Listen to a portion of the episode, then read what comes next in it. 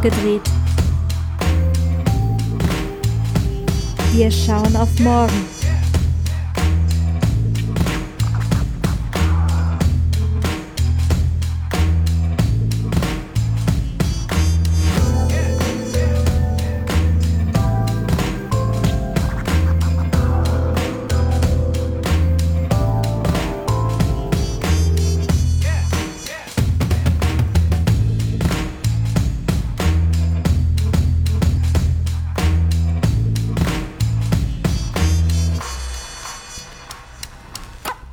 Ho und willkommen bei Abgedreht.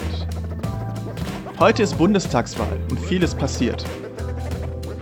Sicherlich hätten einige von euch nicht erwartet, wie viel Dynamik doch noch in unserem bundesrepublikanischen Parteiensystem steckt. Heute Abend wurden alle, die an Stagnation glaubten, eines Besseren belehrt. Ich habe Thomas von den liberalen Demokraten kontaktiert und ihn zum Ergebnis befragt. Wir beide haben darüber gesprochen, wie es passieren konnte, dass die beiden großen Volksparteien zusammen so viele Stimmen verlieren konnten. Obwohl Merkels Flüchtlingspolitik eigentlich beliebt war und Schulz zeitweise über 30 Prozent in den Umfragen erreichen konnte. Dazu wollten wir wissen, warum die AfD so hohe Ergebnisse erzielen konnte. Wovon die FDP unter Lindner profitiert und warum man vom sogenannten Lindner-Effekt sprechen könnte. Warum die Grünen doch nicht völlig versagt haben und im Vergleich zur letzten Bundestagswahl sogar noch Stimmen dazugewinnen konnten. Und warum eigentlich keiner über die Linken redet. All das wird im nächsten Gespräch angesprochen. Viel Spaß dabei.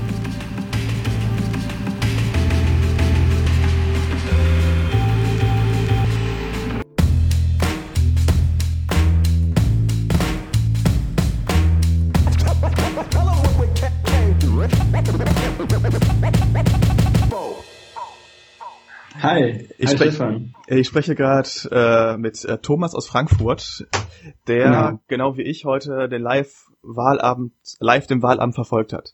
Und äh, ja. wir haben es jetzt kurz vor acht am, am Wahltag und wollten mal ein bisschen über die Ergebnisse quatschen.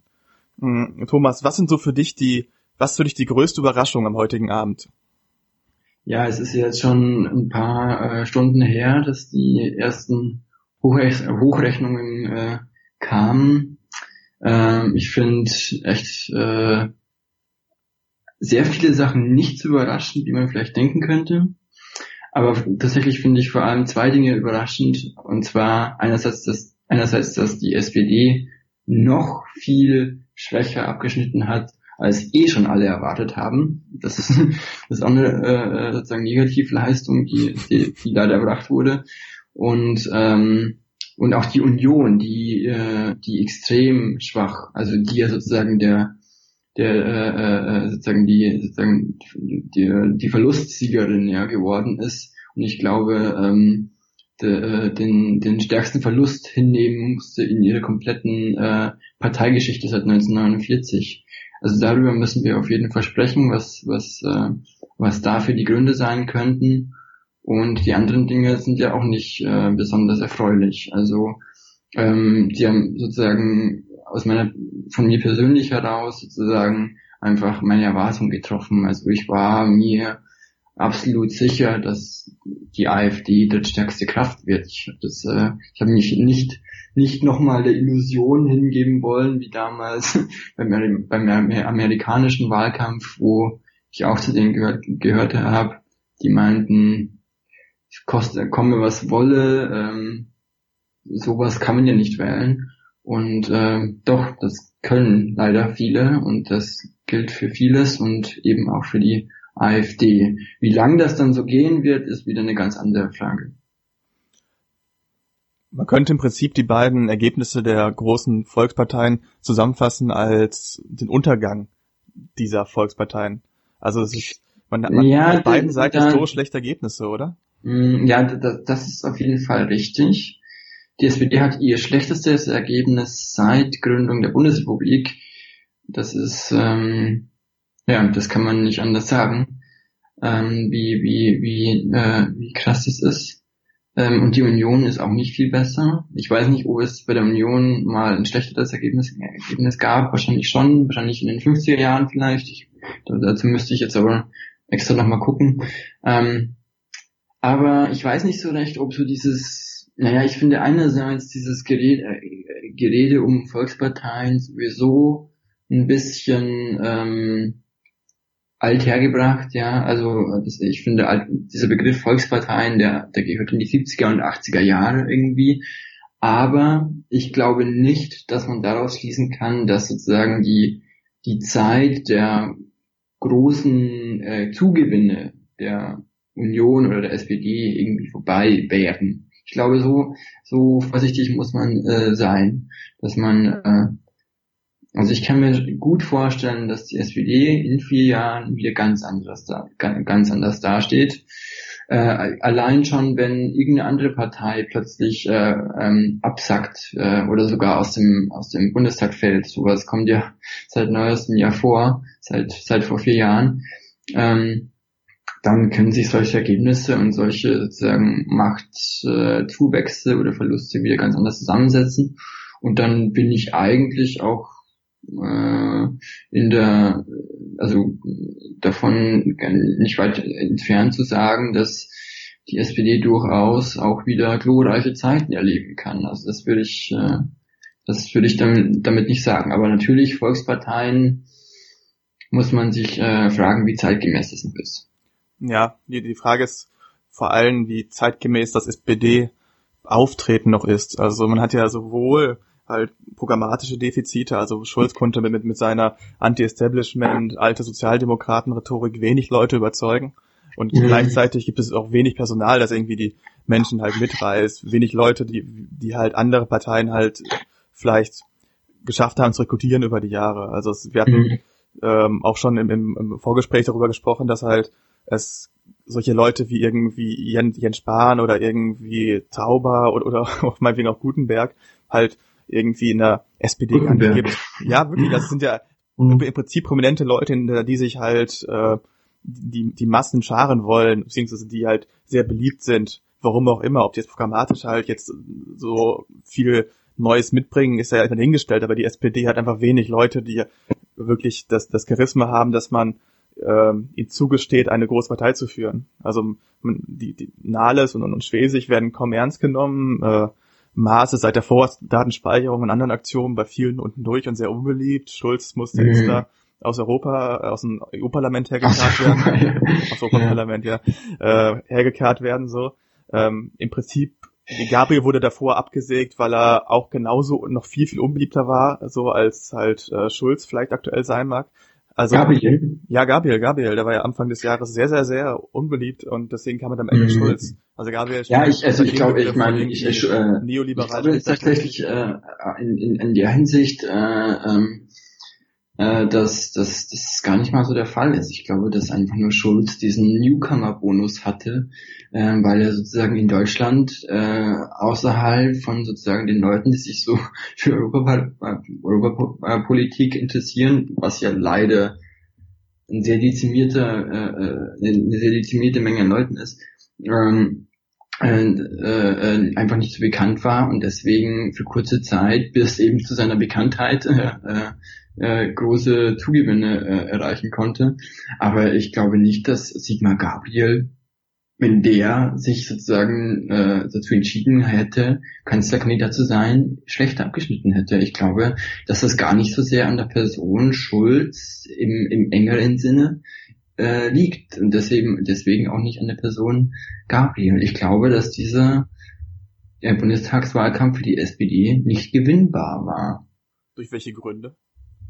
Durch ähm, den ganz einfachen Grund Angela Merkel. Ja ähm, die äh, äh, ebenso damals wie Kohl gar überhaupt nicht durch Inhalt überzeugt hat. Also so der, der, der, der Bundeswahlkampf 1994 ja, war ein völlig inhaltsentleerter äh, äh, Bundestagswahlkampf. Äh, äh, Scharping war äh, mit hohen Zustimm zu, äh, Zustimmungswerten ins Wahljahr gestartet gewesen, genauso wie Schulz. Und ähm, musste dann sehen, wie zunehmend und äh, seine Werte sanken. Und dann kam noch irgendwie so eine Landtagswahl hinzu, wo die SPD nicht, nicht so, wo die Ergebnisse nicht so waren, wie sich das die SPD erhofft hatte. Und, äh, ähm, sie wollte sich äh, von der damaligen PDS tolerieren lassen. Und dann konnte äh, äh, Helmut Kohl die Rote Sockenkampagne raus, rausziehen und ist nochmal Bundeskanzler geworden. Er hat natürlich dann nochmal den Fehler gemacht, zum fünften Mal anzutreten und ich glaube, das war dann sozusagen, das war dann sozusagen der eigentliche Genickbruch, ja, aber nicht die Inhalte der SPD oder die Personen, die die SPD da vorangestellt hat. Ähm, in, in, in dem Fall war das immer äh, immer schon in der Bundesrepublik eine Mechanik. Äh, CDU-Kanzler äh, werden nicht gewählt, sondern sie werden abgewählt. ja, das ist ein interessanter Gedanke. Denkst du, dass quasi diese Bundestagswahl ein Vorgriff darauf sein wird, wie unbeliebt Angela Merkel in den nächsten drei, vier Jahren sein Auf jeden Amtszeit Fall. durchleben wird? Auf jeden Fall. Also ich bin mir, äh, ich bin mir ziemlich sicher, dass äh, äh, heute eigentlich schon die Abwahl von Angela Merkel passiert ist. No.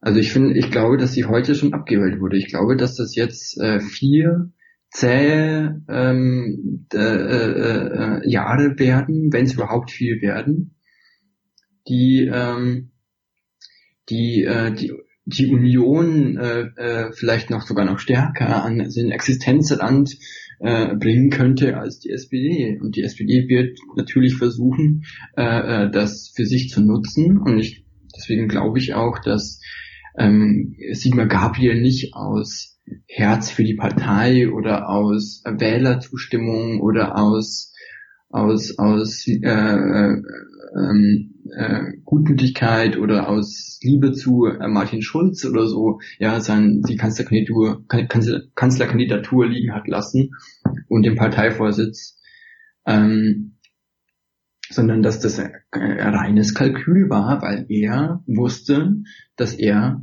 äh, nicht gewinnen kann und da um nicht sozusagen sich äh, dem dem dem Vorwurf der des Strohpuppenkandidaten hinzugeben, hat er Martin Schulz genommen äh, und wusste aber, dass die die Wahl nicht zu gewinnen ist. Gerade noch mit der AfD dazu, die sozusagen insgesamt äh, äh, ähm, da allen sozusagen Prozente äh, wegnimmt und da sozusagen äh, äh, zu, zu Wahlergebnissen führt, wo, wo alle nicht zufrieden sein können, ja, außer vielleicht noch die FDP, aber die auch nur, weil sie davor nicht im Bundestag war. Ähm, ich, ich bin mir sicher, dass der nächste Kanzlerkandidat der SPD äh, äh, Sigmar Gabriel heißen wird. Vielleicht mit äh, Schulz als Bundesvorsitzenden, aber das kann ich mir eigentlich auch nicht vorstellen. Ähm, aber Weil zumindest er offiziell möchte. Also er hat ja gerade verkündet, dass trotz der Parteienniederlage er unbedingt weitermachen möchte. Ja, ich meine, das ist auch, ich glaube, das ist auch in, in, in, in, all, in allem ihren, also in aller Sinne, ja, also es ist in allen, äh, ich glaube, das, das sehen, das sehen die Führungsriege der SPD, das sehen das, glaube ich, alle so, ähm, dass Schulz äh, äh, Vorsitzender bleiben soll. Und ich, ich halte das auch für eine recht gute Entscheidung, weil ich glaube, dass das trägt zu der, der Beständigkeit bei, die, glaube ich, die SPD jetzt schon braucht. Ich glaube, ich finde schon, dass äh, Martin Schulz doch durchaus ein sehr guter kan Kanzlerkandidat oder ein sehr guter Kanzler geworden wäre. Ja. Aber denkst Ähm, du wirklich, die SPD braucht Beständigkeit, wo doch offensichtlich ist, dass die Wähler mit diesem fatal negativ schlechten Ergebnis vielmehr eine eine Veränderung signalisiert haben. Also es kann ja auf keinen Fall so weitergehen. Das ist der schlechteste Wert aller, aller Zeiten der SPD seit 1949. Wie kann jetzt die SPD sagen, wir machen weiter so mit dem bewährten Wie- Personal wie und gesagt- gerade mit Schulz der alte Werte verkörpert? Ja, wie, wie gesagt, es geht gar nicht so sehr um die Themen oder die Werte. Ich glaube, die Werte der SPD sind sind äh, sind äh, unangefochten äh, äh, gut und das hat man ja auch gesehen, als es kurz äh, sozusagen um Inhalte oder um Werte ging. Ganz am Anfang im, im Februar, im März und im April, als die Leute noch nicht die Person kannten, sondern äh, äh, nur die nur sozusagen so den Medienhype oder das Gefühl dahinter, sozusagen die sozialdemokratischen Werte. Die SPD hat sich ja sicherlich, sicherlich auch angeschaut, wie andere Arbeiterparteien in Europa ähm, gerade agieren und wer erfolgreich hat und wer nicht, äh, wer Erfolg hat und wer nicht. Und ähm, ich denke, es wäre das die falsche Entscheidung. Also natürlich muss es ein Umdenken geben, es muss eine Psychotherapie geben für die SPD, es muss analysiert werden, äh, was jetzt gemacht wird und wie jetzt wirklich die Opposition betrieben werden wird und mit wem man sich in der Opposition verbünden wird, weil da müssen jetzt äh, Koalitionen geschmiedet werden. Erstmals gegen die, erstmal gegen die AfD, aber auch gegen die, gegen die Regierung und da muss sich jetzt die SPD mit der Linkspartei auseinandersetzen, weil eine andere Opposition gibt es eigentlich nicht. Ja, es gibt nur die SPD und die FDP. Weil die AfD ist ja sozusagen eine Opposition, die sozusagen in Opposition zur Opposition steht. Also von daher kann man die sozusagen da noch rausrechnen. Aber ich will, ich, ich will das auf jeden Fall nicht, äh, äh also äh, gut heißt sozusagen, dass die SPD mit diesem äh, äh, Parlamentar oder mit diesem Politikerverschleiß weitermacht, weil ich meine, ähm, es ist nicht getan damit, alle äh, bei jeder bei jeder Niederlage einfach die Köpfe auszutauschen ich glaube, die Köpfe können bleiben, wenn sie eine Veränderung bringen. Und, und wie ich auch gesagt habe, so das größte Problem der CDU sind immer sozusagen äh, die Kanzler. Ja? Und äh, das war bei Kohl so. Deswegen musste die CDU verlieren, weil, weil Kohl angetreten ist. Äh, 98, da hat die SPD die Korken knallen lassen, weil ab da war klar, ähm, das wird zwar vielleicht keine sichere Sache, aber ähm, jetzt ist auf jeden Fall die Chance da, jetzt äh, zu, ist die Chance da zuzupacken. Aber wo sollen die Und, neuen Inhalte herkommen, wenn das, wenn die Führungsriege gleich bleibt? Also es gibt ja wenig, ich glaube nicht, wenig neue Konzepte in der SPD bisher, die jetzt halt, ähm, die sich artikulieren können. Also wo soll die Veränderung herkommen? Mm, naja, ich glaube schon, dass, äh, dass, dass, dass äh, Sigmar Gabriel und, und Martin Schulz einen Willen zur Veränderung haben. Wie gesagt, ich glaube nicht, dass es etwas bringt, jetzt irgendwelche unerfahrenen jungen Leute zu holen, äh, nur um sozusagen ein paar Köpfe ausgetauscht zu haben, die dann sozusagen aus irgendwelchen Gründen äh, auch nichts anderes machen als die, als was bisher die Großen gemacht haben. Und ähm, und auch ähm, wenn man sozusagen diese Theorie erfolgt, dass Sigmar Gabriel ähm, äh, SPD-Kanzlerkandidat äh, 2021 werden will, ja, dann, äh, dann ist klar, dass er sozusagen erstmal ähm, eine andere Schiene fahren äh, will, als ab sofort jetzt schon äh, Parteivorsitzender zu sein. Ich schätze mal, dass er dazu ähm, erst, erst später bereit ist, äh, einfach aus der Frage raus, dass äh, er sich sozusagen jetzt nicht äh, mit Öffentlichkeit sozusagen verschießen will. Ne? Also da, ähm, wenn die SPD eine Chance haben will nach, nach Angela Merkel, dann muss sie das äh, schon, muss sie das so machen, dass, äh, dass, dass eben dieses, diesen, dieser Vorwurf der Altbackenheit oder der immer gleichen äh, Köpfe, die nichts Veränderung, äh, nichts verändern, äh, äh, bleibt. Und ähm, Gleichzeitig wissen wir auch, dass äh, Wähler vergesslich sind, ja. Deswegen kommt bestimmt äh, Gutenberg eben zurück, ja. Es kommen, äh, es kommen alle wieder zurück, weil alles, was länger her ist, als ein paar Monate als, oder ein paar Jahren, äh, ist, ist, ist dann nicht mehr so wichtig.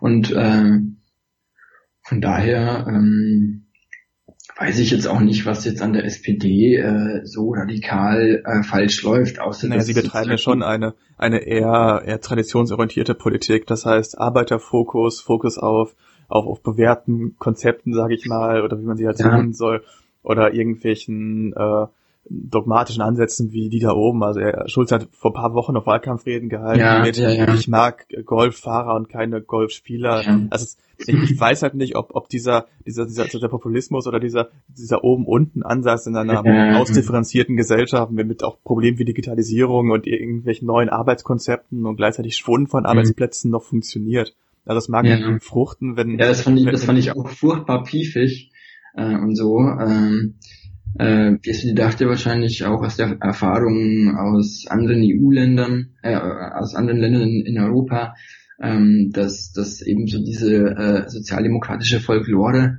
halt wieder ankommt. Ähm, vielleicht auch, weil das, das, das, das, als Schröder damit aufgehört hat, diese sozialdemokratische Folklore zu fahren, äh, war das auch nicht recht. Ja. Und dann, äh, es geht ja aber auch um mehr als ist Folklore eigentlich. Es geht ja auch darum, dass halt viele viele Strömungen, die halt aktuell relevant sind, gar nicht eingeflochten werden. Also irgendwie was man eigentlich macht, wenn es halt mal gerade keine, keine Arbeit gibt, wenn man nicht allen Menschen garantieren kann, dass es Arbeit gibt. Also, also im Prinzip geht es immer nur der SPD darum, wir kämpfen für eure Arbeitsplätze, so dass sie sich besser gestalten lassen und ihr bessere Arbeitsbedingungen habt, aber wie eine Gesellschaft aussehen kann, die halt vielleicht nicht mehr so funktioniert oder wie eine Gesellschaft damit umgehen kann, mhm. die dezentral, digital organisiert ist oder in, in neuen Arbeitsverhältnissen. Ja, das ist ja. halt, das, das blenden die halt meistens aus und das finde ich halt, es ist schon ja. eine Verleugnung der Zukunft eigentlich. Ja, das stimmt, ja. Aber das ist ein, das ist ein allgemeines Problem, das, das äh, den großen Parteien äh, nachhängt. Ins, inzwischen ja auch den kleinen wahrscheinlich. Ähm, ich denke, ähm, dass die SPD ähm, den Reformwillen ähm, irgendwo im Blut hat, ja? ähm, dass, der, dass der schon irgendwo da ist, ähm, dass sie ihn nur äh, irgendwie triggern muss. Ähm, wie, sie, wie sie das tut, äh, das muss, muss ja selber wissen. Ähm, die, äh, die Wahlen der nächsten Jahre müssen das dann zeigen. Mir geht es genauso, gerade aus linksliberaler Sicht ist sozusagen äh, äh, äh, diese Wahl wirklich äh, absolut äh, ein Graus, weil von der Union, von der AfD muss man, muss man da gar nicht sprechen, ja. Ähm, aber die FDP ist äh, äh, äh, nur noch sozusagen dabei, sozusagen sich der AfD anzubieten. Die Grünen äh, beschäftigen sich entweder nur mit sich selbst oder mit der Union. Das ist, da ist auch nichts mehr progressiv und liberal dran, äh, geschweige denn links. Und äh, bei den Linken hat man sozusagen auch immer das Problem, dass man sozusagen mit mit ewig gestrigen äh, ja. äh, zu tun hat. Da so ein bisschen äh, Perspektivlosigkeit zu spüren. Ja, und also ich, da. Und ich frage mich da, halt, ob das nicht langfristig der, der SPD halt halt die Wählerbasis rauben wird, egal wie kompetent oder, oder wie eloquent ihr Spitzenpersonal jetzt sein mhm. wird. Also auch mhm. wenn es hier schaffen, irgendwie noch, noch äh, so Leute wie, wie Schwesig besser zu verkaufen, ist halt die Frage, was wollen sie eigentlich verkaufen und wäre es nicht mal angebracht, einen kompletten programmatischen Neustart äh, zu forcieren, wie halt irgendwie ja. die, die Süddeutsche schon vor Wochen irgendwie gefordert hat. Ja. Ja, es braucht auf jeden Fall ein neues Parteiprogramm. Ein neues Parteiprogramm im, im Sinne der Tradition äh, der sogenannten Parteiprogramme, dass sie wirklich von Grund auf neu ausgearbeitet werden und sich eben der, der den Fragen der Zukunft und der jungen Generation stellen, ja, ähm, äh, weil äh, Flexibilität, Internet, Digitales und so. Und deswegen, ja, bin ich ja eigentlich auch ein großer Fan davon äh, zu sagen, dass die, dass man eigentlich ja äh, eine Partei bräuchte, die sozusagen vom Gefühl her, ja, so von der oder von der von der Außenwirkung oder von der Psycho von der Psychoebene her, wie die FDP ist, aber von der Programmatik und von der Offenheit, äh, äh, von der Offenheit der Programmatik her eher wie die SPD. Also sozusagen progressive Vorschläge in den Bundestag einbringen, die dann auch wirklich durchkommen. Äh, man braucht sich ja nur die harten Zahlen mal anschauen. Alles, was, was in, in den letzten zwölf Jahren irgendwie auf, ab, mal ab, abgesehen von der schwarz-gelben Koalition äh, äh, irgendwie voranging, ja, oder in den letzten eigentlich äh, äh, 17 Jahren oder 18 Jahren, ja, mhm. äh, äh, kam von der SPD, ja. Jede kleine Programmatik, ja. Ich glaube, wenn die Union alleine regiert hätte, dann hätten wir keinen Mindestlohn, wir hätten Atomkraftwerke, Atomkraftwerklaufzeiten. Wobei das ja wiederum mehr so das Ding der Grünen war eigentlich. Also ich glaube, die Atomkraft ja, war nie der zentrale Appell der SPD. Das ist sicherlich äh, hat sich ja gegenseitig gegeben und genommen. Das ist ja auch bei den Linken inzwischen, also äh, ja. äh, vollkommen, also man kann ja auch die Linke inzwischen für grüne Politik wählen, wenn man unbedingt will. Ja, das wird einmal durchgereicht, hat man den Eindruck, es ja. irgendwelche Innovator-Parteien, die es dann zu den anderen halt nach zehn Jahren weiterreichen. Ich hab yeah, also mein Eindruck war immer, dass es halt die, vor allem die, die, die kleineren sind, die dann halt die ganz neuen Sachen reinbringen, dann wandert es irgendwann zur SPD und dann halt mhm. irgendwann zur CDU durch, nach irgendwie 20 mhm. Jahren mal. ja, ich meine, letztendlich ist das so. Ich, äh, dieses, dieses, dieses Motiv könnte jetzt tatsächlich auch sogar stärker werden, ja. Also es ist immer wieder so, äh, kleine Parteien gibt, ja, die so mal kurz im, im, im Parteienspektrum auftauchen und dann wieder weg sind, genauso eben wie die Piratenpartei. Das ist äh, ein Motiv, das das man äh, in Amerika seit, seit den letzten, seit äh, bestimmt 200 Jahren kennt. Also zum Beispiel war es ja noch im, im 19. Jahrhundert so, dass tatsächlich, das kann man sich heute ganz und gar nicht mehr vorstellen, die Republikaner die liberalen und eher linken Positionen ja, vertreten haben. haben. häufig mal gewechselt. Die Demokraten, die, die sozusagen äh, Skla Sklaverei-Themen und sozusagen die rechten und konservativen und, und Großbürgertum-Themen äh, äh, äh, für sich beansprucht haben. Und dann gab es sozusagen Anfang, glaube ich, des 19, äh, Anfang des 20. Jahrhunderts eine kleine Abspalt Abspaltung von den Demokraten, die Progressive Party, und ähm, die ist äh, Quatsch äh, von den von den von den von den Republikanern in der Abspaltung die Progressive Party. Und äh, die ist dann nach ein zwei Wahlen zu den äh, Demokraten gerutscht.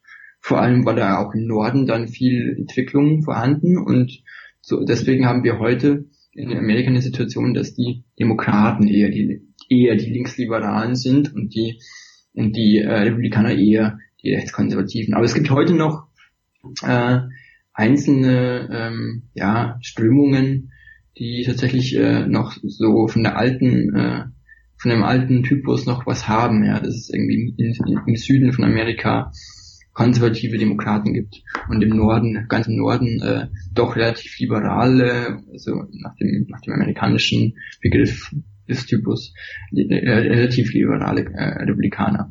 Und ich glaube, das ist äh, auch nicht anders. Ja, also Bitte? Bevor wir jetzt endgültig den äh, eurasischen, eurasischen Kontinent verlassen, würde ich noch gern zu den, kleinen Part also den kleineren Parteien kommen, äh, ja. wenn das okay ist. Die AfD hat ja den Überraschungscoup des Abends gelandet, zumindest als, als neue Partei. Mit 13 Prozent mhm. haben, glaube ich, die wenigsten gerechnet.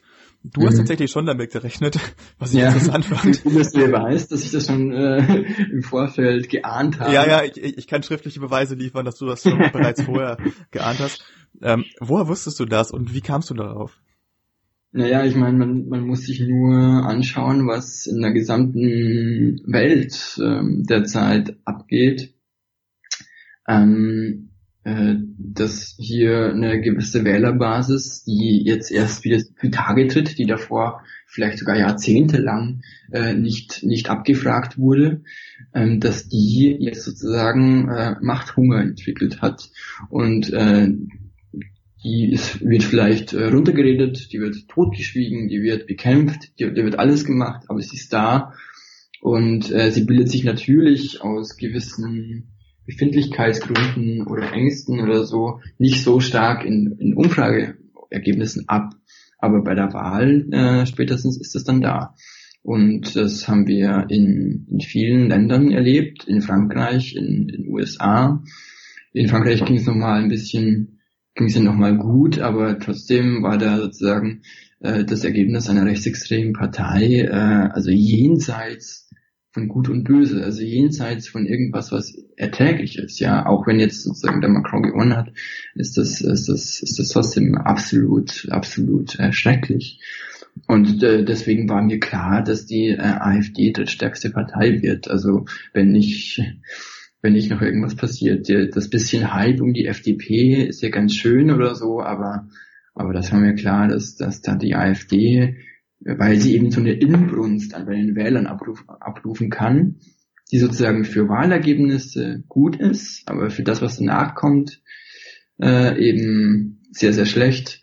Ähm, dass sie das, dass, dass, dass sie das schaffen, das war mir, das war mir klar. Und das sind das ist für mich war, war das nicht besonders äh, äh, überraschend.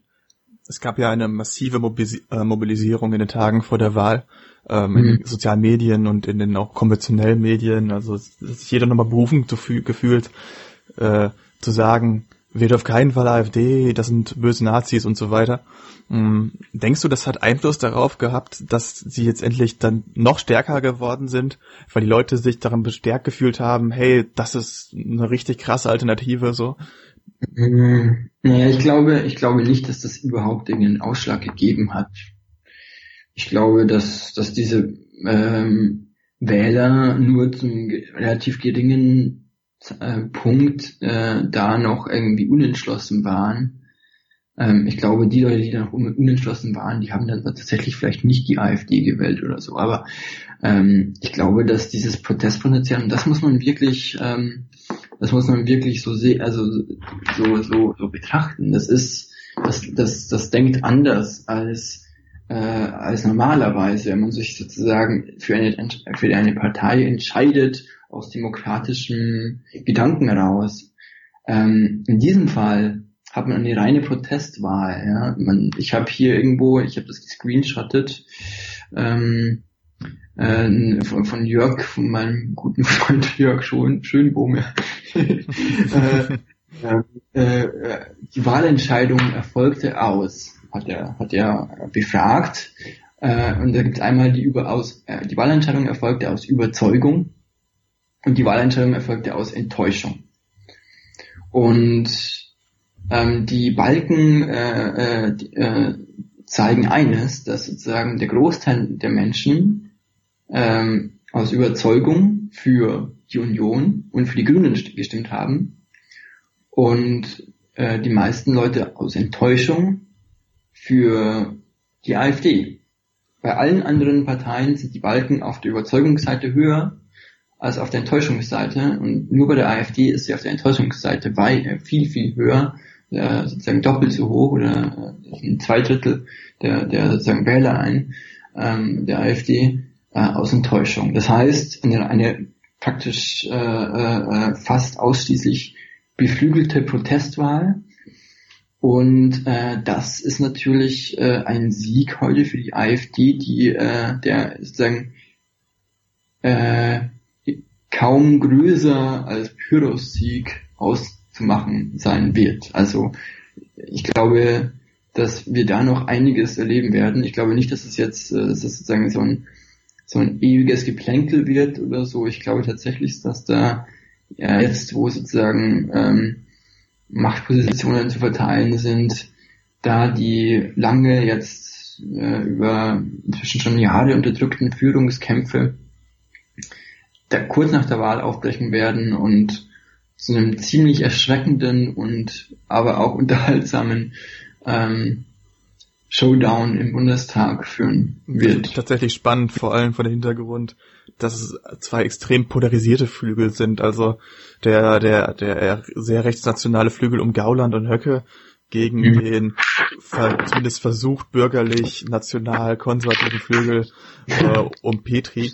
Die Frage ist wirklich, ähm, wie das dauerhaft zu einer stabilen Fraktion führen kann. Andererseits gibt es ja auch in der Linken Beispiele dafür, dass das sowohl Antikapitalisten als auch als auch äh, gemäßigte Sozialisten in ein Parlament zusammen einer ja, Fraktion das stimmt, aber die, die Linke ist das gewohnt. Die Linke hat über Jahrzehnte sich sozusagen ähm, ein Korsett geschnürt, wie sie sozusagen den Angriffen von außen, äh, wie sie die abwehren kann und gleichzeitig wie sie sozusagen sozusagen die die Anti-Deutschen und die Anti-Imps und die, die, die, die äh, äh, sozusagen Sozialstaatskonservativen und die Gewerkschafter und die, die linksliberalen, emanzipatorischen, all diese Leute, die so, also in der Linkspartei gibt es ja tatsächlich, glaube ich, mindestens drei oder vier Parteien, ja. Ja, ja könnte man so sagen eine, eine Ostlinke, eine Westlinke und eine ganz, ganz junge Linke und die alle drei haben praktisch nichts miteinander zu tun, ja.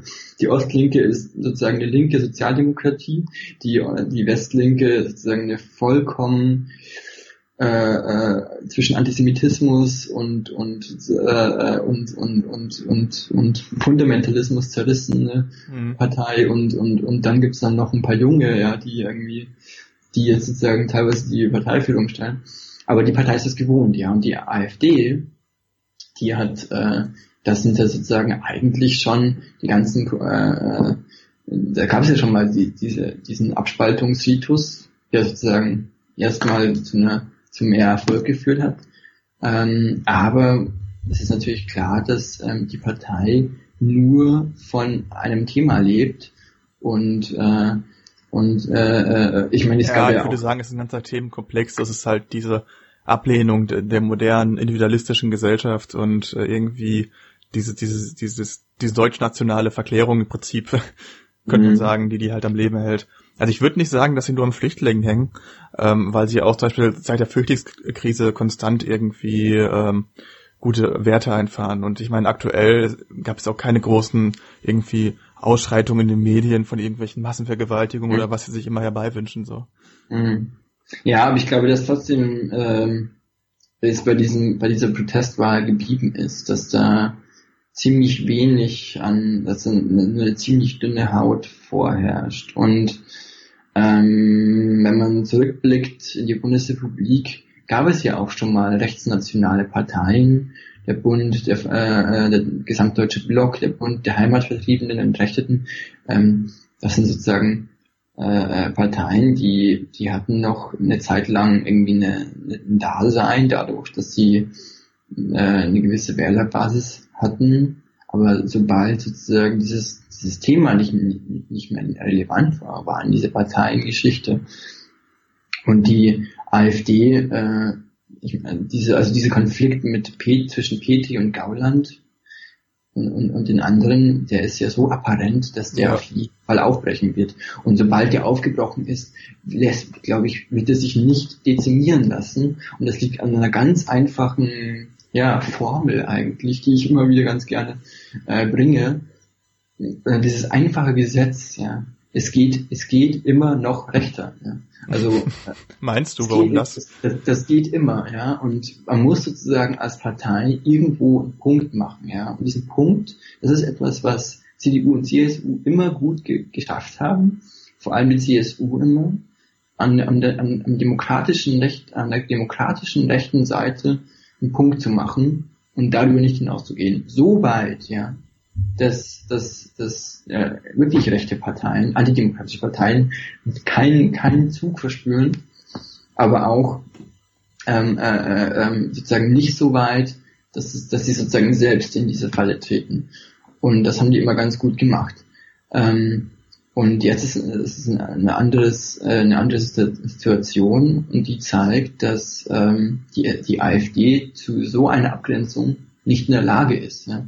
Also sie, äh, sie schafft es nicht, sich abzugrenzen. Und das, das, das Interessante an, an dieser Situation ist, dass sie sozusagen inzwischen so weit fortgeschritten ist, dass die kaum mehr zu machen ist. Ja, sie würden sich in beiderlei Hinsicht schwächen. Ja, wenn sie sich nicht positionieren, abgrenzen, schwächen sie sich. Und wenn sie sich äh, positionieren und abgrenzen, schwächen sie sich auch. Und wenn sie, wenn, wenn keiner, keiner was dazu machen will, dann gibt es eine Spaltung und dann schwächen sie sich erst recht. Also ähm, ich bin äh, sehr gespannt, wie das äh, weitergehen wird und äh, wie lange sich äh, Petri noch halten äh, können wird. Und man hat ja auch auf den Wahlveranstaltungen der AfD, äh, was, wenn man da was mitbekommen hat, hat man das ja gesehen, dass sie in, bei den eigenen Wählern überhaupt nicht gut ankommt. Ja, also Leute in ihrer Partei, äh, die sozusagen äh, ihr die zu, nicht zu ihrem Flügel gehören, die zum gegnerischen Flügel gehören, haben in ihrem Heimat, äh, in ihrer Heimatregion, in ihrem Heimatbezirk mehr äh, äh, Wahlveranstaltungen gemacht als sie selber. Ja. Äh, das sind so Anzeichen, bei denen man sehen kann, dass ihre Tage wirklich gezählt sind. Wahrscheinlich vielleicht sind es wirklich Tage, wir werden sehen. Also ähm, und danach ähm, wird ein, ein Pro-Höcke-Typ äh, äh, dann kommen, vielleicht sogar Gauland oder jemand anders, der Höcke wohlgesinnt ist. Und dann äh, geht der Zug weiter nach rechts und dann äh, irgendwann äh, zerschellt er halt auf der rechten Seite. Also da, da bin ich äh, zuversichtlich. okay, gut, die, die Zukunft wird das zeigen. Ja, es, es bleibt auch äh, spannend zu sehen, ob sich halt die Fraktion eher pragmatisch entwickeln wird oder tatsächlich so wie man es von den meisten AfD-Fraktionen gewohnt ist, eher so ein bisschen unproduktiv. Ja. Also das, ja genau, das ist, halt im Bundestag die die Gremien mit über mit unzähligen irgendwie Anfragen und unnötigen irgendwie äh, Blättern bombardieren, die eigentlich zu nichts führen und ob sie dann ähm, am Ende halt auch noch eine klare Agenda haben im Bundestag, weil sie wollten jetzt eben habe ich gehört, sie wollten einen, einen Ausschuss Merkel irgendwie einführen, einen Untersuchungsausschuss, um irgendwie ähm, rauszufinden, ob sie damals illegal gehandelt hat, als sie die Grenzen geöffnet hat, glaube ich. Also es ist halt immer alles so, so ein bisschen obskur, weil man sich, äh, weil man meistens sich fragt, was wollen sie eigentlich im Parlament, außer halt zu sagen, dass die anderen ihnen nicht gefallen und zu wenig ähm, mhm. deutsch national sind. Ja, ja, also ich glaube auch, ähm, das ist auch äh, gar nicht mal so ein großer Nachteil jetzt ja die Oppositions, ja, ja die Oppositionsführung, die werden sie nicht haben, weil äh, die hat ja sozusagen dann die SPD. Aber dass sie eine Stärke haben, äh, die, ich glaube, 87 Sitze sind gerade angesetzt. Mhm. Das, daran kann sich ein bisschen was ändern. Aber äh, das heißt, dass da wirklich Tod und Teufel drin sein wird. Also dass da ja. wirklich, äh, da ist da, da ist Krieg an, also sozusagen ist im Bundestag ist da ist da vorprogrammiert und dann werden wird sich die AfD schon zeigen. Und äh, wie du ja gerade schön gesagt hast, ist ja ähm, bei ihnen meistens geht um äh, Rhetorik oder um Geplänkel und um und um Theoriefindung und äh, eigentlich größte Unproduktivität. Und das wird den Wählern nicht verborgen bleiben. Und ähm, äh, deswegen glaube ich, dass es auf jeden Fall äh, ein Sieg ist, der also ich glaube, dass es das man könnte vielleicht sogar sagen, dass diese Bundestagswahl eine ähm, sagen wie so eine ja so eine Schattenbundestagswahl ist ja oder wie so ein Simulacrum ja äh, äh, äh, so eine äh, äh, die sozusagen gar nicht so sehr das aussagt, was sozusagen die harten Zahlen irgendwie auszusagen, auszusagen versuchen. Ähm, ich glaube, dass sie da ganz viele Dinge noch unter, ganz klar umdrehen. Das beste Beispiel ist jetzt zum Beispiel die FD, FDP, ja. Mhm. Ähm, so wie die hin und her schwankt, kann man vielleicht davon ausgehen, dass sie das nächste Mal wieder rausfliegen, ja. Ja, also so, man hat doch den Eindruck, also, dass sie irgendwie diesen, äh, diesen Lindner-Effekt quasi unterliegen, dass sie jetzt diesen, ja, ein, ja. einmal immer diese, diese schillernde Person vorne haben, aber der Witz bei der Partei ist ja eigentlich, dass abgesehen von Lindner man kaum etwas wahrgenommen hat von der ganzen Partei ja, im Wahlkampf. Wahrscheinlich auch bewusst, weil Lindner auch ein brillanter Rhetoriker ist. Was ich mich halt ja, frage, glaube, ob, die, ob die Partei im Bundestag ja. halt ähm, genug Masse hat, irgendwie inhaltliche Masse, um sich zu profilieren, abgesehen von, von den Wahlkampfreden von, von Lindner. Äh, die FDP jetzt? Ja, ja, die FDP.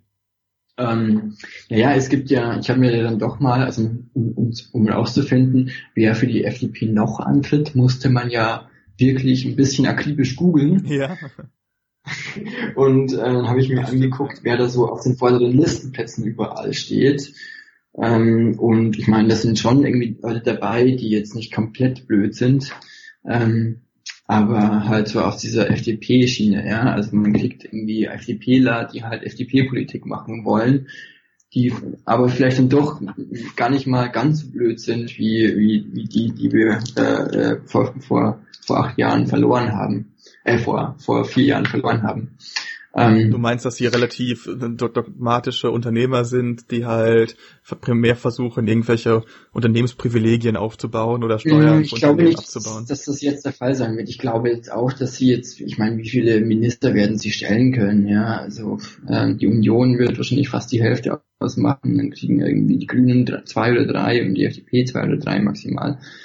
Ähm, ich meine, das sind Parteien, die irgendwie äh, 8,9 und 10,5 Prozent haben und die, die SPD hat 32 ähm, und ähm, viel werden die werden beide Kleinparteien äh, da nicht einbringen können, weil die die die, die Regierung praktisch äh, praktisch keine andere Regierung möglich, ja. Ähm, ich würde der SPD ja auch empfehlen, da stur zu bleiben. Ja, ich glaube, es gibt nichts Besseres gerade für die FDP als die Opposition. Ähm, ja, aber ähm, die die FDP ist ist äh, eine ja ein Sack, ähm, ein, ein geschlossener Sack, ja, die man sozusagen äh, kauft, ohne äh, reingeguckt zu haben. Ja, also einfach. Wobei sie hatten ja schon klare Wahlkampfforderungen, aber man hatte den Eindruck, dass Lindner mhm. je nach äh, je nach Plattform halt ein bisschen laviert hat zwischen ja, wir sind eher eher, eher, eher linksliberal und eher und auch nach und in der ja, Bildzeitung dann eher gesagt, gesagt hat, so wir sind nationalliberal, wir schützen unsere Grenzen. Also dass, dass die Rhetorik hatte so einen Spielraum, dass nicht ganz klar ja. ist, was am Ende halt machen werden. Ja. ich glaube, dass da die FDP sich äh, dann doch auch wieder treu geblieben ist in ihrer kompletten ähm, Prinzipienlosigkeit, ja, dass sie halt einfach äh, Juniorpartner sind mit Leib und Seele, ja, einfach äh, um hauptsächlich möglichst oft an der Regierung äh, beteiligt zu sein. Die FDP ist ja die Partei mit der höchsten Bundesregierungsbeteiligung aller Zeiten, noch vor Union und SPD also einfach überall mitgemacht haben. Die Union und die SPD sich immer nur abgewechselt haben. Und ähm, da ist die FDP nach wie vor mal ein bisschen so, mal ein bisschen so. Sonderlich, liber sonderlich liberal hat man sie jetzt ja auch noch nie äh, in Erinnerung gehabt oder so, dass man jetzt gesagt hätte, man könnte jetzt die FDP wegen Bürgerrechten oder so äh, wählen. ähm, das, das war ja auch immer äh, nicht so wirklich der Fall. Und ähm, da, also aber da, da wird man wirklich sehen müssen, was kommt. Also da, da ist wirklich ähm, ein, ein, das ist wirklich ein Ergebnis, dass man erst da, dass da wo alles passieren kann, finde ich. Also die FDP ist wirklich ein, ein Fragezeichen, Fragezeichen, was in der Hinsicht, was, was, was, was inhaltlich passieren wird oder was kommt. Und ich glaube auch, dass es bei der FDP gar nicht mal so schlecht ist, ja. Weil ich glaube, wenn einfach nur über, über, übersteigerte Forderungen äh, äh, äh, passieren und sie dann in die Regierung kommen, wie das ja 2009 war, und dann innerhalb kürzester Zeit ihre, ihre, ihre komplette äh, äh, äh, äh, Wählerbasis von, von vor wenigen Wochen noch ja, äh, verlieren, weil sozusagen alles, was sie davor hochtraben, sich erträumt haben, haben ja versprochen haben, nicht, nicht umsetzen können, dann ist das auch nicht so gut. Und ich meine, viel versprochen wirklich oder viel wirklich harte Themen hat es die FDP nicht gebracht. Sie haben ja, glaube ich, nicht mal das, was die Grünen gesagt haben, ähm, das Einwanderungsrecht, ähm, also sozusagen ein Einwanderungsgesetz als, als Koalitionsbedingung genannt. Aber ich glaube, auch da ist die, ist die, ist, ist, ist die Bundeskanzlerin ähm, schneller beim Umfallen dabei, als, als, eine, als, als, äh, als man erwarten würde. Also ich glaube, das, das, das wird wahrscheinlich eine bessere Regierung, als man sich das jetzt vorstellen kann. Ja, auch wenn es jetzt für Linksliberale eher so ein äh, gemischt Warenladen. gemischt, gemischt Gefühle Warenladen. Ja, ja, das auch, das auch. Ähm, noch ähm, kurz zu den, das ist sicherlich, ja. ja. Äh, noch kurz zu den Grünen. Ja. Ich persönlich fand es sehr überraschend, dass sie plötzlich doch erfolgreich waren, wo sie ja quasi monatelang von den Medien runtergeschrieben wurden und mhm. ähm, allgemein die Meinung herrschte, dass das die stimmt, Partei ja. sich selbst überholt hat also selbst also ihre eigene Funktion nicht mehr erfüllen kann. Schließlich ist die Ökologie im Mainstream angekommen und jeder glaubt an Klimawandel und möchte etwas dafür tun. Es erschien irgendwie nutzlos, die Grünen zu haben und plötzlich können die Ergebnisse sogar mhm. noch steigern im Vergleich zur letzten mhm. Bundestagswahl. Und das, obwohl jetzt sechs Parteien oder sieben Parteien im sogar Bundestag das also äh, Karin Eckert war fast den Tränen nah, als ich sie bei der Rede gesehen habe. es war wirklich so und ich, ich frage mich halt, wie ist das passiert? Waren das alles äh, plötzlich wieder reaktivierte Grünwähler, die Angst vor der AfD hatten? Oder gab es eine spannende Doku auf N24 über irgendwelche apokalyptischen Wellen in Deutschland heimsuchen? Wie kommt das? Ich, glaube, ich glaube, dass, dass die Grünen auf, auf, auf niedrigerem Niveau zwar aber dass die Grünen einfach die neue CDU ist, ja. Und da, da, da muss man sich auch nicht äh, noch nicht noch länger fragen, wo kommen denn diese, diese, diese, diese 30 Prozent Grundwählerbasis her, äh, von der aus sozusagen es nach oben losgeht. Ähm, äh, äh, bei den bei der bei den Grünen glaube ich ist das inzwischen auch der Fall. Also die, die Grünen wahrscheinlich die Grünen sind wahrscheinlich die zweit die, die zweite Partei oder die zweite zweitnächste Partei mit dem, mit dem mit der größten Stammwähler oder die dritt die drittgrößte Partei mit der größten Stamm, Stammwählerbasis. Ich glaube, äh, eine größere Stammwählerbasis haben vielleicht noch Union, also ziemlich sicher noch Union und auch SPD, aber sonst äh, niemand. Und ich glaube, dass die Grünen da äh, ziemlich äh, auf dem Vormarsch sind, was sozusagen äh, so ein konservatives Grundbedürfnis ist. Aber die, und, die Stammwählerbasis kann ja kaum größer sein als 5, 6, 7 Prozent. Zumindest waren das immer ja, ja, die Werte in den Umfragen. Glaub, Wo kommen diese anderen 2, 3 Prozent her? Ähm, ich, ähm, wo kommen die her? Ähm, ich glaube, dass äh, die äh, Grünen halt vor allem so diese sehr stark ähm, flüchtlingspositiven Leute aufnehmen konnte. Also die es ja immer noch Gott sei Dank gibt. Also äh, jenseits von der ganzen ähm, an, äh, Anti-Asyl-Rhetorik, die ja inzwischen alle Parteien erfasst hat, ja, alle anderen, und da ist, äh, da sind die Grünen eigentlich eine Ausnahme geworden. Äh, die Linke muss man da vielleicht auch noch erwähnen, aber das ist nicht ihr Hauptthema. Das ist auch ein Thema, das die Linke eher vorsichtig ähm, behandelt, weil ähm, eine ganze Menge an ostdeutschen Wählern sind da einer ganz anderen Meinung. Äh, äh, also das ist und die Linke will natürlich nicht einfach äh, Ostdeutschland an die AfD abtreten. Ähm, äh, äh, und und ansonsten äh, hat man da sicherlich auch noch ein paar kalkülorientierte ähm, äh, äh, Aussagen von, äh, die auch nicht besonders besonders links oder besonders flüchtlingsfreundlich sind. Von daher glaube ich, konnte die, konnten die Grünen äh, ziemlich gut dieses Image für sich verbuchen. Ja. Ähm, Interessant, ja. dass, dass du gerade die Linke ansprichst. Die ist tatsächlich völlig unter den Tisch gefallen. Ich habe den Eindruck, sie ist heute Abend irgendwie die unauffälligste Partei, weil sie ungefähr ein ähnliches Ergebnis haben. Ich glaube 0,3 Prozent plus oder so. Ja, Und das ist auch nicht schlecht für die Linke auf jeden Fall. Ja, also, auf jeden Fall. Aber jetzt ist irgendwie alle reden über die großen Parteien und die AfD und vielleicht noch über Grüne und FDP. Aber eigentlich äh, konnte die Linke jetzt überhaupt keinen Effekt für sich verbuchen. Kann das, also es ist zumindest mein Eindruck.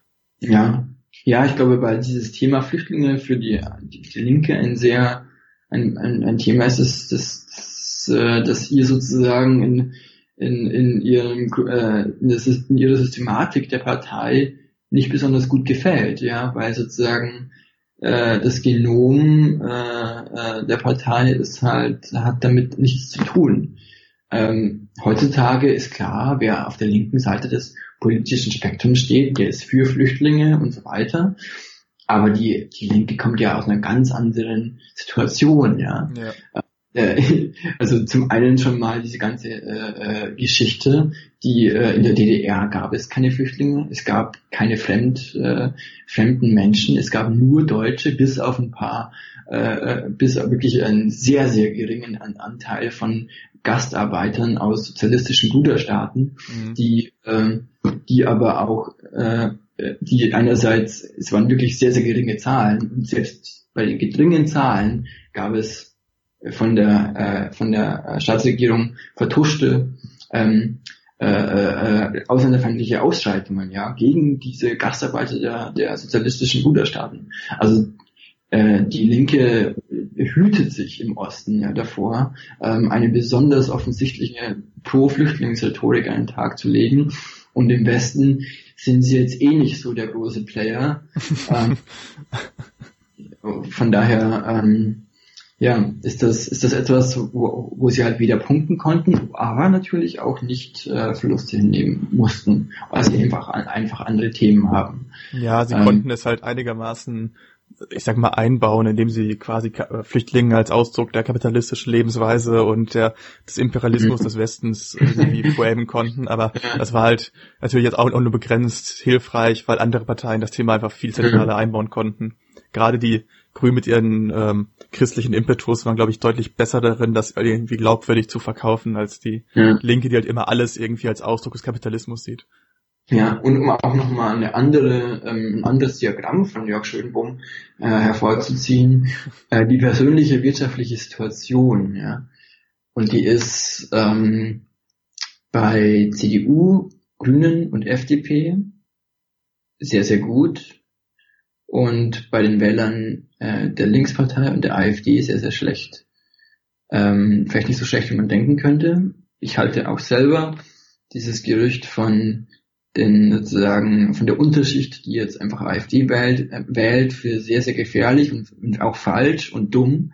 Ähm, ich glaube nicht, dass es sozusagen ein, ein, ein finanzielles oder sozusagen ein, äh, ein Unterschichtenproblem ist, sondern ich glaube, das ist ein kulturelles Problem. Ich glaube, es geht nicht um eine, äh, äh dass man, dass, dass diese Leute, die die AfD gewählt haben, äh, irgendwie äh, äh, äh, arbeitstechnisch ja oder oder so äh, abgehängt wurden, sondern dass es eher eine kulturelle Abhäng ab, ab, äh, das eine, eine kulturelle Situation gab, die wo sich AfD-Wähler abgehängt haben, gefühlt haben. Aber dieses Diagramm zeigt ganz deutlich, dass äh, äh, jetzt wir eine, eine Regierung bekommen, die absolut Großbürgertum ist. Ja.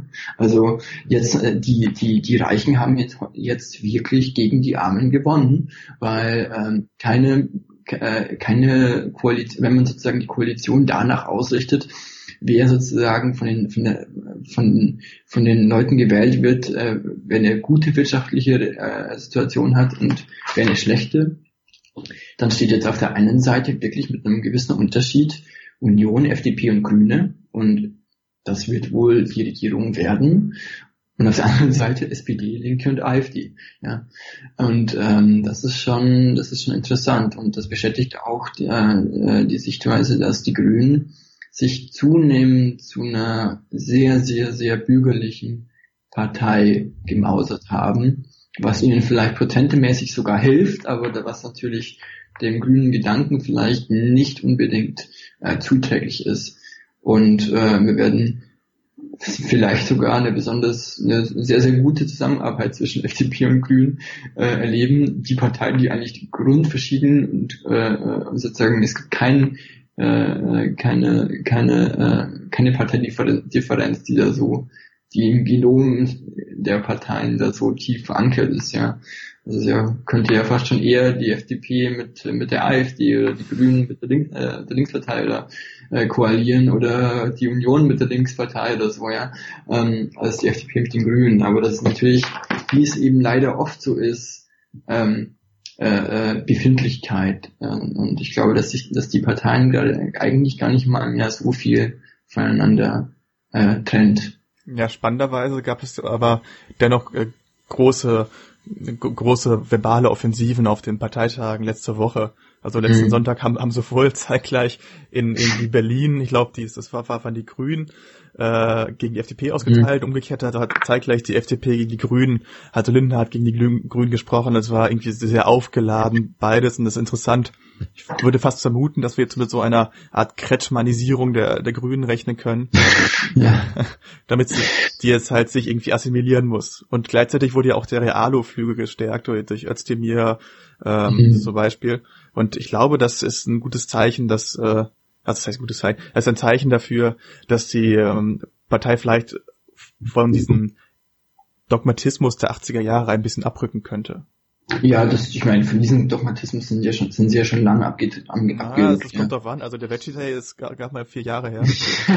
ja, aber das war ja jetzt auch, das, ich glaube, das war mehr eine, eine Kampagne von den Gegnern, also ähm, äh, freiwillig irgendwie in, äh, in, der Kantine, in der Kantine äh, äh, einen Tag einzuführen, wo es mal nicht Fleisch gibt. Also ich meine, das, das ist ja irgendwie, ich, da muss man jetzt nicht grün sein, um irgendwie ein bisschen nachvollziehen zu können, dass es ein bisschen pervers ist, jeden Tag dreimal, äh, dreimal Fleisch in sich einzustopfen. Also ich esse gerne Fleisch und alles drum und dran. Ich finde, das ist ein, eine hohe, ein hohes kulturelles Gut und mit hohen Kochkünsten verge ver, ver, ähm, äh, betraut und äh, was Großartiges. Ich liebe Fleisch, aber äh, ich, auch ich äh, sehe äh, dass, äh, äh dass äh, dermaßen äh, sag ich, obszöner Fleischkonsum, der zum Teil äh, äh, vonstatten geht, äh, äh, nicht nicht gut sein kann. Und ich meine, das das führt, das hat einfach so zu so absurden Dingen geführt. Ja, ja, ja, ja, gut, okay, das würde ich auch nicht weiter in Frage stellen wollen, dass es da Probleme gibt, aber interessanterweise ähm, ich meine, die ganzen war, war auch die Selbstanalyse der Grünen ja 2013, dass sie zu stark irgendwie als Verbotspartei aufgetreten sind. Und das haben sie diesen Wahlkampf ja be bewusst vers versucht zu vermeiden durch ein ja. betont nettes Auftreten zum Beispiel. Ja, wir, äh, oder ich als Linksliberaler weiß ja, dass äh, liberal sein und links sein schon zwei sehr verschiedene Dinge sind. Einerseits aber sozusagen sich auf einer anderen Ebene treffen. Äh, man kann eine Verbotspartei sein und gar nicht links sein. Und das waren äh, leider die Grünen äh, in, in, vor allem in letzter Zeit. Und auch wenn sie sozusagen das Verbot, Verbotsding ein bisschen nach hinten geschoben haben. Ähm, aber natürlich ist diese Partei keine liberale Partei. Äh, und eine linke Partei ist sie schon lange nicht mehr. Also alle, alle Leute, die bei den, bei den Grünen mal links waren, die sind längst gegangen. Und ich meine, Ströbele war der Einzige, der sozusagen da wirklich noch ähm, äh, äh, äh, in, der, in der was anderes vertreten hat. Aber der war einerseits Direktkandidat, von daher war der nicht so abhängig von der Partei. Äh, und, äh, und zweitens äh, ist der jetzt auch weg. Das heißt, der ist, also der ist jetzt in Pension gegangen und äh, äh, ist nicht mehr im neuen Bundestag vertreten. Und äh, ich denke, dass da die Grünen jetzt äh, wirklich auch das letzte das letzte, äh, das, den, äh, die letzten paar Punkte noch äh, von sich losgelöst haben, um eine bürgerliche Partei zu werden, die weder was mit links zu tun hat, noch mit, noch, noch mit liberal.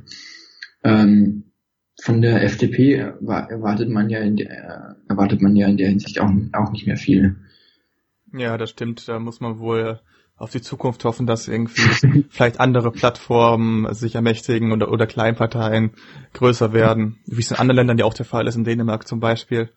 Also das, da ja. sehe ich persönlich halt höchstens auch bei dem bei Parteien, die nicht im Bundestag vertreten sind, die Chance. Mhm. Ich glaube, die FDP ist da zu stark eingefahren auf ihren Unternehmerflügel, die, die Grünen zu stark eingefahren auf, auf, auf bestimmte ökologisch bedingte äh, Dogmatismen und äh, mm, das würde ich gar nicht mal sagen, das ist ökologisch bedingte Dogmatismen. Ja, ich glaube, es ist aber, einfach so, ein gewisses Gesellschaftsbild, was halt die Grünen sehr stark reproduzieren wollen. Ja. Also dieses, dieses gutbürgerliche, äh, wir leben in Einklang mit, mit, der Natur und, und verbieten jetzt irgendwie Dinge, die jetzt halt wir als unschön empfinden. Das ist, glaube ich, ein anderer Lebensentwurf, als zum Beispiel jetzt halt aus, aus liberalen Entwürfen hervorgeht, ja. wo ja auch zum Beispiel in der, F in der FDP ähm, gewisse Strömungen vorherrschen, die sagen, wir wollen irgendwie keine Homosexualität oder irgendwie doch ein gewisses Nationalgefühl. Und ich glaube, die aktuellen ja, Parteien sind da schon so ein bisschen ja. gefangen zwischen alten, alten Konflikten und, und irgendwie neuen Anforderungen. Also die, die, die, die Jüngeren in der, in der FDP, für die sind, äh, ist auch Ökologie kein Thema mehr. Also das war jetzt, war jetzt noch so eine, so eine, so eine erzliberale Folklore der letzten Jahre, aber äh, Lindner und so, äh, diese Leute werden sich nicht gegen gegen gegen äh, ökologische Ideen sträuben, die äh, die die eine vernünftige Basis haben. Äh, und ich glaube, dass die dass die Grünen längst ihren, ihren Ökodogmatismus äh, äh, abgelegt haben, wonach, äh, ich meine, die waren immerhin äh, äh, sieben Jahre schon Regierungspartei im Bundestag, ja, also äh, auf Bundesebene und, äh, und haben da wirklich nicht besonders äh, links oder liberal regiert. Also ähm, äh, ich glaube nicht, dass man da von beiden Parteien irgendeine, irgendeine Art von äh, Dogmatismus erwarten muss und dass da die die die äh, die äh, CDU äh, die genau die CDU eigentlich ganz gut bekommt, was sie möchte, weil ähm, die äh, FDP war ja immer ihr Wunschpartner oder geheime Wunschpartner der, der, der äh, von Angela Merkel war ja in letzter Zeit immer mehr äh, die, die Grünen, das hat sie vielleicht nicht offen gesagt, aber wer ein bisschen aufpasst, der, der merkt das. Und ähm, jetzt hat sie, hat, bekommt, bekommen sie von beiden was. Und im Zweifel kann sie sozusagen sich fein aushalten und, und irgendwelche Streitereien zwischen diesen Parteien unter sich ausmachen lassen und, und äh, für sich sozusagen das positive Bild einheimsen äh, der, der Bevölkerung.